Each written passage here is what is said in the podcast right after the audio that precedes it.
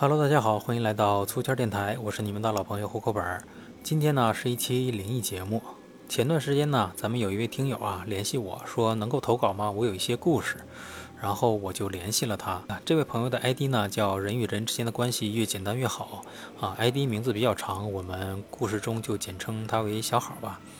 小好呢给我们分享了几个小故事，还有他自己的一个亲身经历。呃，我们就先讲他的亲身经历吧。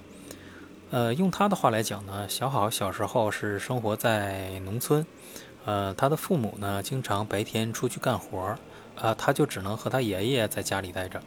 他爷爷呢经常会领他去家周围的山上去割野草。爷爷割野草的时候呢，那小好年纪小，也就是在周围自己玩自己的。他那时候呢又比较淘气，经常会爬上爬下，而且家周围呢也会有很多小山啊、小山包什么的。他说有一天呢。他在玩的时候呀，爬上了一个小山包，他发现那个小山包顶上呢有一块小石头，然后他就顺脚也把那个小石头踢到那个山包下面去了。踢下去以后呢，他发现那个石头原来的位置上啊有一个黄纸，上面写的什么自己不认识，但是黄纸下面呢有拳头大小的一个洞。当时呢他也不知道这是干什么的，也没在意，就接着去玩了。等他和爷爷第二天再来到这个地方的时候呢，他又爬上那个小山包。发又发现了那块石头，那块石头不是昨天已经被他踢到山包下面去了吗？很奇怪呢，今天又盖在那块黄纸上了。然后他也没在意，又把那块石头踢了下去，接着自己玩。第二天再跟爷爷又来的时候呢，发现上面还是一样，还是那块石头，还是那个山包，下面还是压着那张黄纸，黄纸下面还是那个拳头大小的洞。他也不知道为什么，觉得很奇怪，但是也没在意，来回。老玩那一个，他也觉得没有意思，于是就没放在心上。等他后来长大了一些呢，他说他们全家人就搬家搬到另外一个地方去了。很多年以后呢，他从家人的这个口中才听说啊，村子周围呢是有一些坟包的。坟包呢，经常会有一些野生动物，像狐狸啊、黄鼠狼啊这些，他们可能啊会挖洞挖到这个坟包里面去。可能在这个食物短缺的时候呢，他们会钻到这个坟墓里啊去吃这个尸体身上的腐肉。呃，那村子里的人呢，肯定不希望这种情况发生在自己的先人身上，或者是过世的人身上，觉得不吉利嘛。毕竟对这个死者不敬。于是呢，他们就会找一些这个道士过来做一些法呀，然后在这个呃坟包上的这个。呃，这些动物打的洞上啊，压上一块黄纸，然后再压上一块石头。也就是说呢，小好他小时候啊，去那些山包上踢下去那块石头和那些黄纸，也就是干这个用的。呃，用他自己话来讲呢，他觉得自己长大了以后，可能一些不太顺的事情啊，可能跟自己小时候淘气有些关系。这是他自己的一个亲身经历啊。后来呢，他又给我讲了几个小故事。第一个故事呢，是讲的一个书生啊，古代的一个书生叫张生。张生呢，每天都很用功的读书，在自己的书房里一读书都会读得很晚。突然有一天呢，张生在读书的时候啊，听到外边咚咚咚，就是书房有人敲门，然后他就问谁呀？然后门外就回答生儿啊，我是你娘啊。然后这个。我听到这里啊，我就觉得不对劲儿啊！在 这个一般恐怖故事啊，门外这个通常都不是你娘，是吧？然后生人去开门呢，果然门口不是他娘啊，是一个青面獠牙的女鬼啊，披头散发，然后这个瞳孔充血啊，然后张着这个血盆大口就冲就向这个张生啊扑了过来。张生也是应声而倒啊，晕了过去。等他再醒过来的时候呢，发现自己趴在自己的书桌前。啊，面前是自己的这个毛笔啊、笔墨纸砚啊，这个文房四宝嘛。然后自己刚刚倒的茶呢，还没有凉啊，尚有余温。哦，他觉得自己是做了一个噩梦，可能这个白天读书太累了啊，一不小心睡过去了，然后做了一个噩梦。刚想到这儿呢，书房门咚咚咚又被人敲响了。哎，他这时候就心里一惊啊，然后颤颤颤颤巍巍地问：“谁呀？”然后外面，就听他娘回答：“生儿啊，我是你娘啊，快来给娘开门。”嗯，这个张生呢，觉得有些不对劲儿啊，但是还是过去开了门。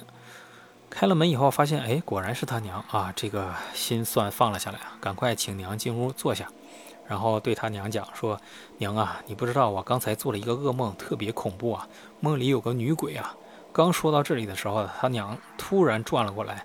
然后样子变成了女鬼的模样，对他说：“是不是长成这样啊？”然后张生又哇的一声晕倒了过去啊！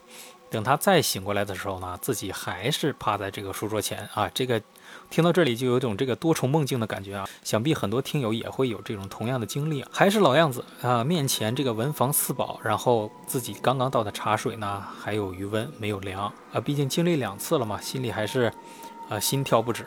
他正在平复心情的时候啊，这个书房的门又被敲响了。咚咚咚！这时候张生就不敢回答了，他就没有吱声。然后这个门就一直在敲，咚咚咚，咚咚咚。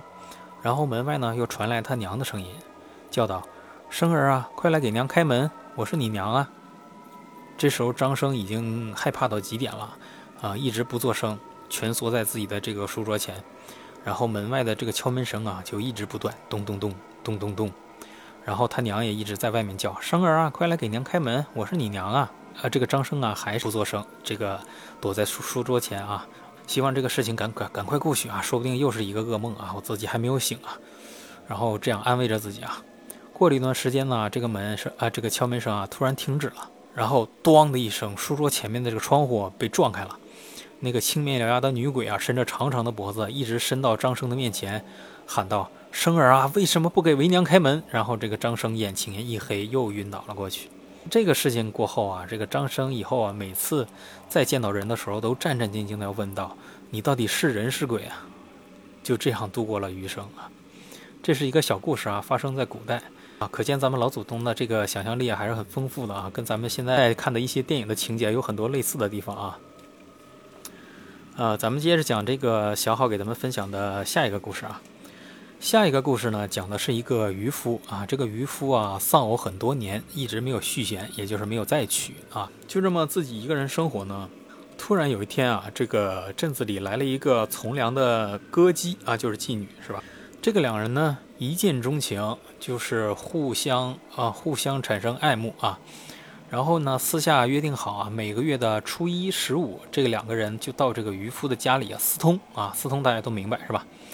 呃，就这样往复呢，很长时间啊，差不多一年的时间左右呢。突然有一天呢，这个这个歌姬啊，跟渔夫说说那个我要走了啊。渔夫说你为什么要走啊？他说咱们两个感情这么好，你不如不如咱们两个就这么在一块儿生活下去，是不是？我也是单身，你也是这个啊背井离乡的啊，咱们俩感情又这么好。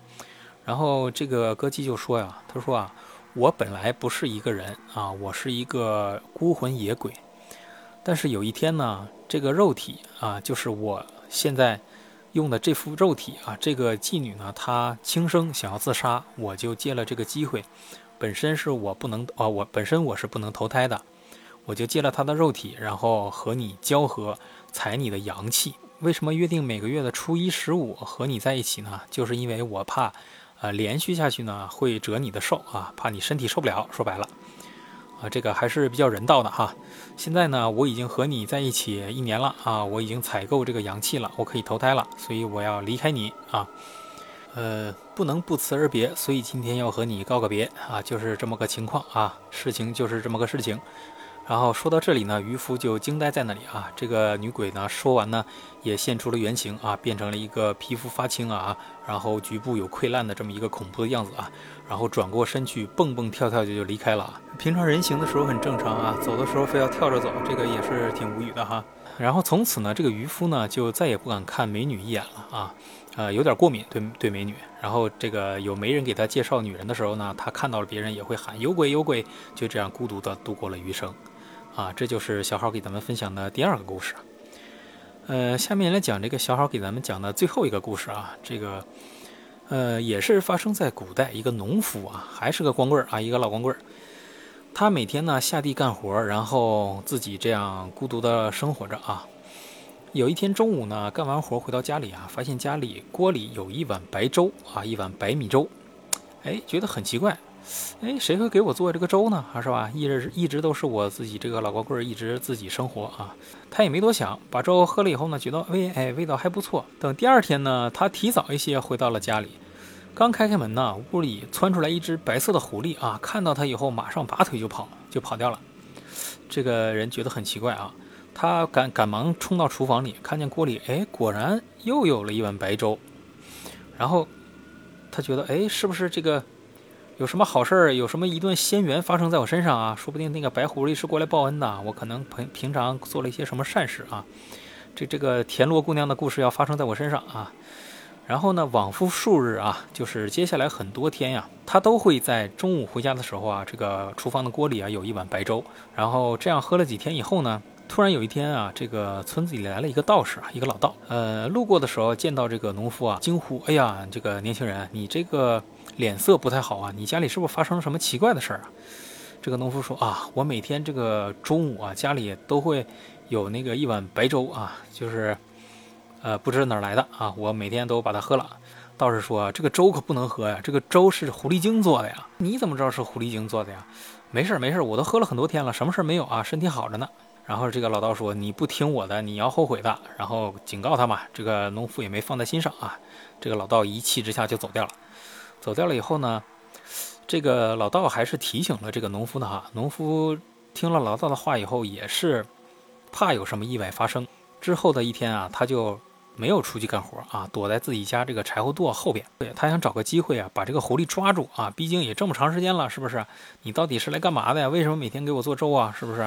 那个，他想把事情搞清楚啊。然后快到中午的时候呢，他家这个院子门就开了啊，一只狐狸爬了进来，爬了进来呢，然后看四下没有人，就冲到他们家厨房里边，然后对着厨房里的那个锅呢，就开始打飞机。